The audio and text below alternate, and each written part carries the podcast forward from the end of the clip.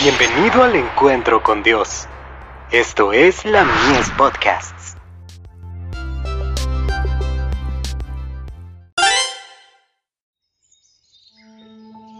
La maravillosa gracia de Dios. Auxilio para resistir la tentación. Por cuanto has guardado la palabra de mi paciencia, yo también te guardaré de la hora de la prueba que ha de venir sobre el mundo entero, para probar a los que moran sobre la tierra. Apocalipsis 3, verso 10. Todo el cielo está interesado en la obra que se está haciendo en este mundo, que ha de preparar hombres y mujeres para la vida futura e inmortal. Es el plan de Dios que los agentes humanos tengan el alto honor de actuar como colaboradores con Jesucristo en la salvación de las almas. Deben considerar la obra de Dios como sagrada y santa, y deben traerle cada día ofrendas de gozo y gratitud, en pago del poder de su gracia que los capacita para progresar en la vida divina. No es necesario que ninguno de nosotros ceda a las tentaciones de Satanás, y así viole su conciencia y agravie al Espíritu Santo, ha sido hecha en la palabra de Dios toda provisión para que todos tengan la ayuda divina en sus esfuerzos para vencer. Joyas de los Testimonios. Tomo 2. Páginas 218 y 219.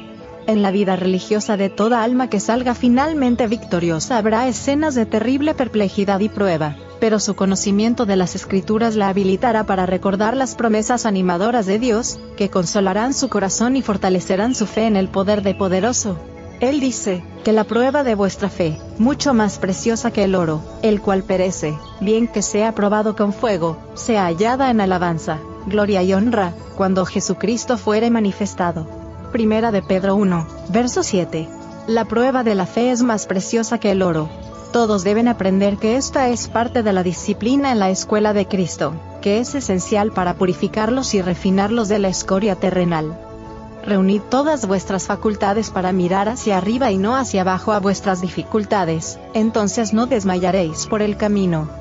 Pronto veréis a Jesús detrás de la nube, extendiendo su mano para ayudaros, y todo lo que tendréis que hacer será darle vuestra mano con fe sencilla y dejarle que os guíe. Un gran nombre entre los hombres es como letras trazadas en la arena, pero un carácter sin mancha perdurará para toda la eternidad. Ibid. Páginas 222 y 223.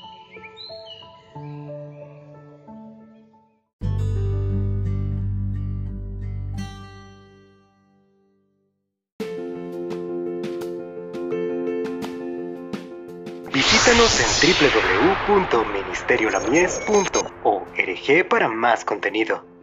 Dios te bendiga.